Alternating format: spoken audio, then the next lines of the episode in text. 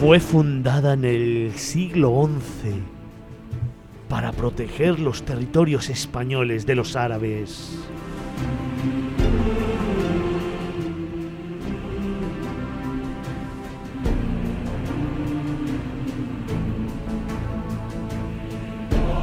Una ciudad de los santos y las piedras que ha mantenido su austeridad medieval y que es el lugar de nacimiento de Santa Teresa y del enterramiento del gran inquisidor Torquemada.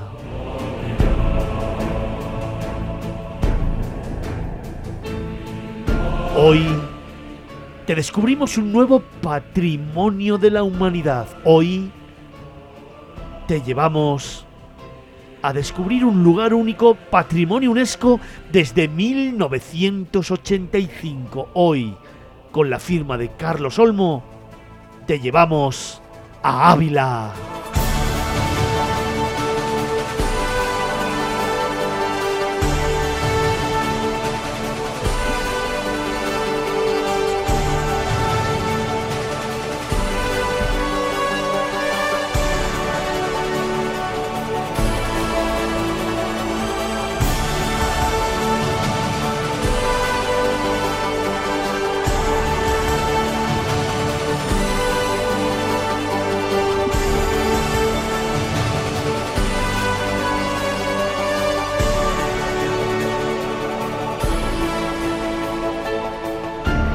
De formas aún se puede ver en la catedral gótica y fortificaciones, que con sus 87 torres semicirculares y 9 puertas, Carlos, es la más completa que se encuentra en España. Sí, porque eso hay que añadirle que en los 2.500 metros que tiene el perímetro de, de la muralla hay también 2.500 almenas y eso significa pues una almena cada metro, no hay que ser un genio de las matemáticas para descubrirlo, pero, pero bueno, es que es eso, impresionante la manera en que se ha conservado en pues prácticamente los 10 siglos de historia que tienen desde el 11 que fue construida.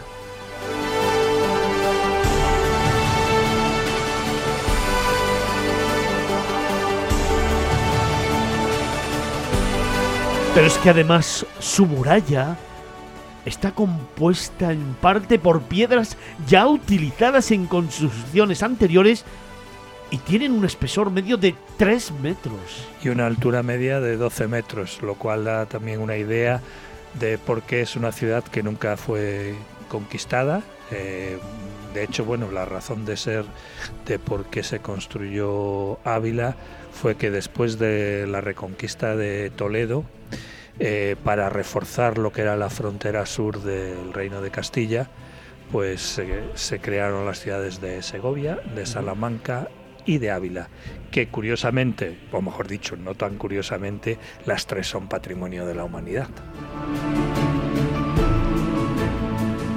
El acceso a la ciudad se realiza a través de nueve puertas de diferentes épocas. Sí, son nueve puertas en total las más antiguas son la puerta de San Vicente y la puerta del Alcázar, que pues tienen dos torreones eh, gemelos que son de 20 metros en total, o sea, superan por 8 metros la altura de la muralla y obviamente tenían en su parte superior eh, eh, vigías para ver más a lo lejos cuando se acercaban enemigos y poder cerrar todas las puertas a tiempo y convertir la ciudad en lo que es, era una muralla inexpugnable.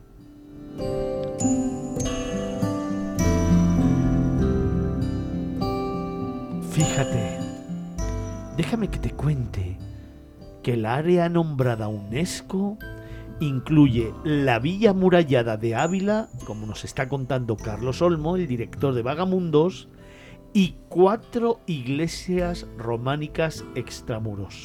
Sí, es exactamente. Esas iglesias son de, de estilo románico y son las iglesias de San Segundo, San Andrés, San Vicente y San Pedro. Pero es que a mayores, en 2007, eso es algo bastante también típico, pues se presenta un proyecto a la UNESCO, se aprueba, pero luego se presenta una ampliación de ese proyecto y dentro de lo que es la misma denominación de Patrimonio de la Humanidad, pues se añaden estas cosas nuevas. Entonces, en 2007 se añadieron otras tres iglesias románicas, San Nicolás, Santa María de la Cabeza y San Martín, y tres conventos que son mucho muy posteriores porque son del siglo XV y XVI, pero que también tienen un grandísimo valor eh, arquitectónico, como son la Encarnación, San José y el Real Monasterio de Santo Tomás.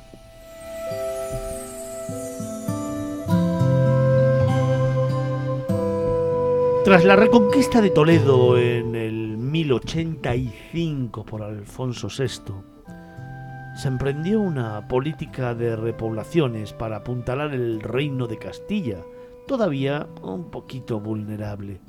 De este plan estratégico se deriva el auge de Segovia, de Ávila y de Salamanca, como nos ha contado Carlos durante la Edad Media. Solo Ávila ha conservado sus murallas que en parte datan del año 1090, Carlos. Sí, exactamente. Bueno, hay que pensar, por ejemplo, que, que Segovia realmente por su emplazamiento, pues eh, bueno, eh, digamos que sus, murallas digamos, no eran tan estratégicas como el caso de, Ávila y bueno, cuando ya dejó de haber peligro porque ya los árabes fueron expulsados de España, pues bueno, en las distintas modernizaciones que hubo tanto de Segovia como de Salamanca, las murallas originales eh, desaparecieron. Pero por suerte en Ávila pues no solo se conservaron intactas, sino que pues eso casi diez siglos después podemos disfrutar de sus almenas, del paseo por el Adarve, que son pues, dos, kilómetros y medio, eh, y curiosidades como que por ejemplo, eh, pues antes había, cuando había, se hacía asedios o, se sitiaba una ciudad, siempre había puertas secretas por las que se podían salir si había que mandar algún mensajero y estas cosas. Eh, entonces, bueno, por ejemplo, el caso de, de Ávila había tres de esas puertas eh, secretas que se llamaban poternas y ninguna de las tres está accesible en estos momentos, pero sí que se sabe dónde estaban y servían pues eso para discretamente poder salir durante un sitio de, la ciudad, de poder enviar más mensajeros por diferentes eh, razón, razones. Y luego también pues alguna de las puertas que obviamente abrirlas y cerrarlas llevaba su tiempo porque eran puertas muy grandes para permitir eh, paso de carruajes y todo esto, tenían puertas más pequeñas adosadas que se llamaban póstigos, eh, que, son puertas pequeñas, normales, para acceso por, gente, no de manera individual. Entonces que era mucho más sencillo el acceso eh, individual cuando de noche se cerraban las puertas principales, porque eso era algo común a todas las ciudades amuralladas. De noche se cerraban a cal y canto las puertas principales.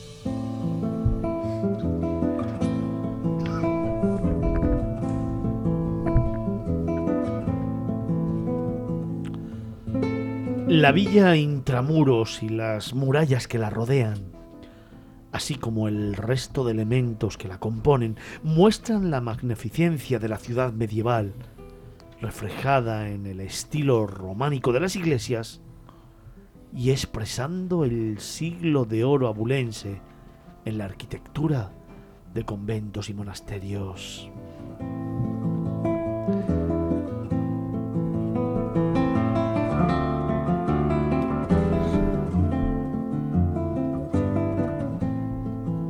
Ávila es sin duda un ejemplo destacado de la ciudad fortificada de la Edad Media, cuyas murallas se encuentran totalmente intactas.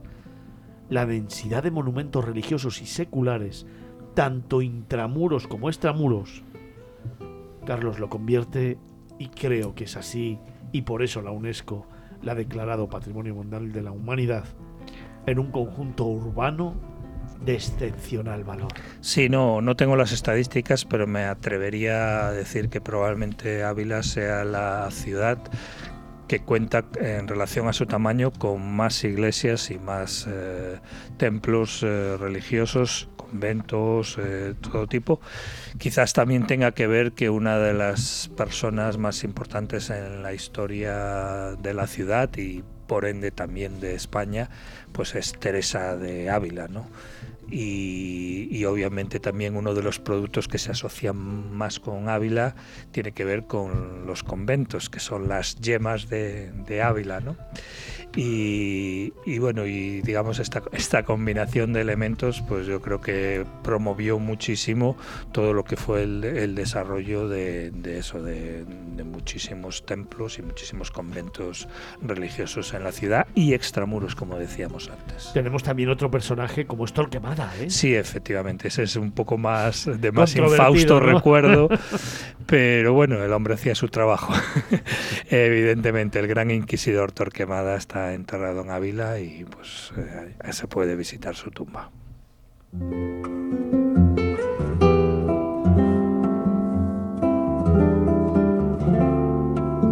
Estamos ante otra ciudad mágica, otra ciudad mística, mística por eh, los conventos y por eh, Teresa de Jesús, y, mágica por todo lo, lo que encierra, ¿no? Yo creo que las murallas que has comentado, yo creo que son mm, perdona si me equivoco, me, corriges, yo creo que son la segunda en importancia que hay en España. Creo que las primeras son las que hay en, Lugo. Sí, lo que pasa que digamos el origen es diferente. El caso de, Lugo, la importancia es, es mayor en el sentido de que es de la época romana, ¿no? Son unas murallas que tienen pues prácticamente 20 mm, siglos, ¿no? Aquí estamos hablando de unas murallas más recientes, de la época medieval, pero, pero sin duda, vamos, digamos, están a la, están a la par. En el caso de Lugo se aprecia que dos mil años después se haya mantenido el perímetro completo, pero son más pequeñas las de Lugo. Creo recordar que son 1.700 metros. En este caso estamos hablando de dos kilómetros y medio de murallas con 87 torres y nueve puertas totalmente activas. En el caso de Lugo, algunas de las puertas desaparecieron con el paso de los tiempos. Hay, eh, antes de que Fernando te pregunte por tu lugar preferido, por si acaso me voy a adelantar. Mi lugar preferido es el humilladero de los cuatro postes. Eh, está en la carretera que va hacia el barco de Ávila, es decir, está en la zona, digamos, del oeste, hacia el oeste de, de la población y es el lugar donde puedes apreciar en su mayor magnificencia lo que son las murallas y las torres. Sí, lo cual me lleva a recomendarle a nuestros oyentes que aunque está muy cerca de Madrid, se puede hacer la visita en un día porque es una ciudad pequeña, pero es que yo les diría que se queden al atardecer porque la iluminación de, la ciudad eh, por la noche es absolutamente espectacular, entonces ir, ir al mirador tanto al atardecer como al amanecer, o sea, dormir en la ciudad de Ávila, porque eso nos va a imbuir muchísimo más de su magia y de su misticismo. Es que además cuando te levantas eh, hay una niebla, hay, o sea, generalmente, no siempre, pero generalmente hay una niebla que envuelve todo lo que son las calles principales de la ciudad y todas las murallas y demás. Entonces esa niebla... Y si vas en invierno y tienes la suerte de ver Ávila y los alrededores nevados, ahí estás ya como prácticamente se puede decir en una escena de Juego de Tronos, ¿no? De Invernalia. Es una ciudad que puede ser bastante fría en invierno, pero la magia de ver la nevada es absolutamente increíble.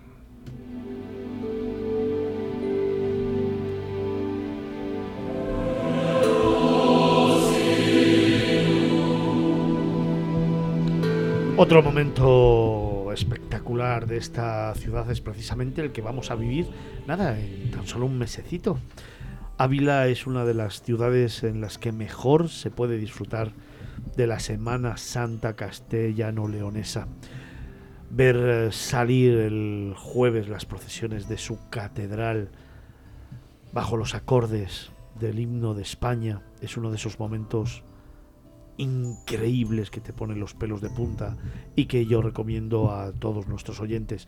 En Ávila vamos a disfrutar de algunas de las esculturas más realistas de nuestra Semana Santa en España. Vamos a disfrutar de pasos increíbles, sobre todo en una ciudad que como tal es escenario de película para estas fechas. Así que anótatelo bien, porque puede ser una buena excusa para recorrer la ciudad por la mañana, vivir todo lo que te ha contado Carlos Olmo y por la noche disfrutar de la Semana Santa.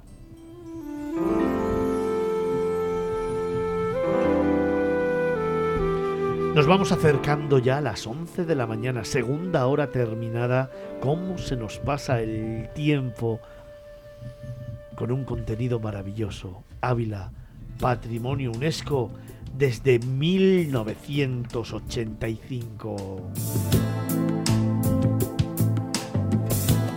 Carlos, para terminar, tu rincón y tu instante. Pues mira, sin que sirva de precedente, esta vez coincido con el profe. Salir de la ciudad al amanecer por la puerta de la Daja, que se llama así porque eh, eh, es la que lleva directamente a cruzar el río Adaja por el puente, pues y acercarte al mirador del humilladero de los cuatro postes que está ahí cerquita. Eh, vas a tener la vista primero del río y luego de la ciudad y a ser posible eso al amanecer porque vas a tener el sol en el lado contrario de la ciudad saliendo por el este y te va a dar una luz y una magia absolutamente increíble.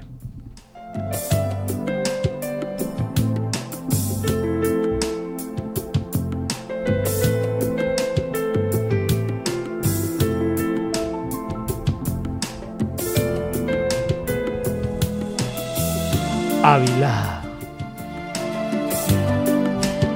Patrimonio UNESCO desde 1985. La mejor forma de acabar esta segunda hora de miradas viajeras aquí en Capital Radio.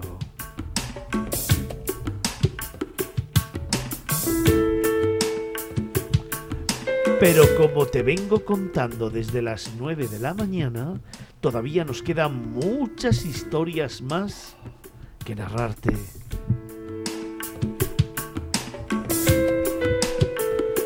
Tenemos que conocer un nuevo pueblo de España.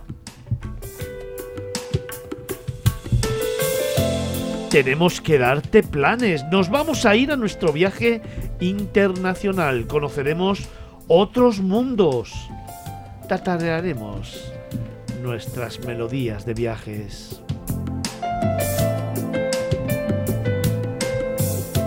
Y también hablaremos de leyendas y de otros mundos. Todo ello será en las dos próximas horas, en las que queremos que estés con nosotros. Como por ejemplo Guillermo desde Albacete que nos cuenta, equipazo, sois unos fieras, la cantidad de pueblos y ciudades que estoy conociendo gracias a vosotros. ¿A dónde viaja Picazo? No me llega el presupuesto, pero sí que me estoy viendo algún que otro pueblo de los que suele contar el profe Alonso. Me gusta mucho el programa, hacéis un trabajo excepcional. Un abrazo. Y Hugo desde Badajoz nos escribe esta mañana diciéndonos qué bonito el reportaje de Irlanda que hizo Arancha en su despedida. Me trajo muchos recuerdos de mi Erasmus. Las Islas Británicas son una pasada. También me gustó el reportaje de Dover que hizo Javier. ¿Para cuando uno de Escocia? Anda que no hay sitios chulos de los que hablar allí. De Escocia sí, pero de la gastronomía no. bueno, depende, depende. Nos acercamos ya a las 11 de la mañana, momento en el que te dejamos con unos consejos y regresamos de inmediato. No te vayas, sigue con nosotros aquí en Capital Radio, en Miradas Viajeras.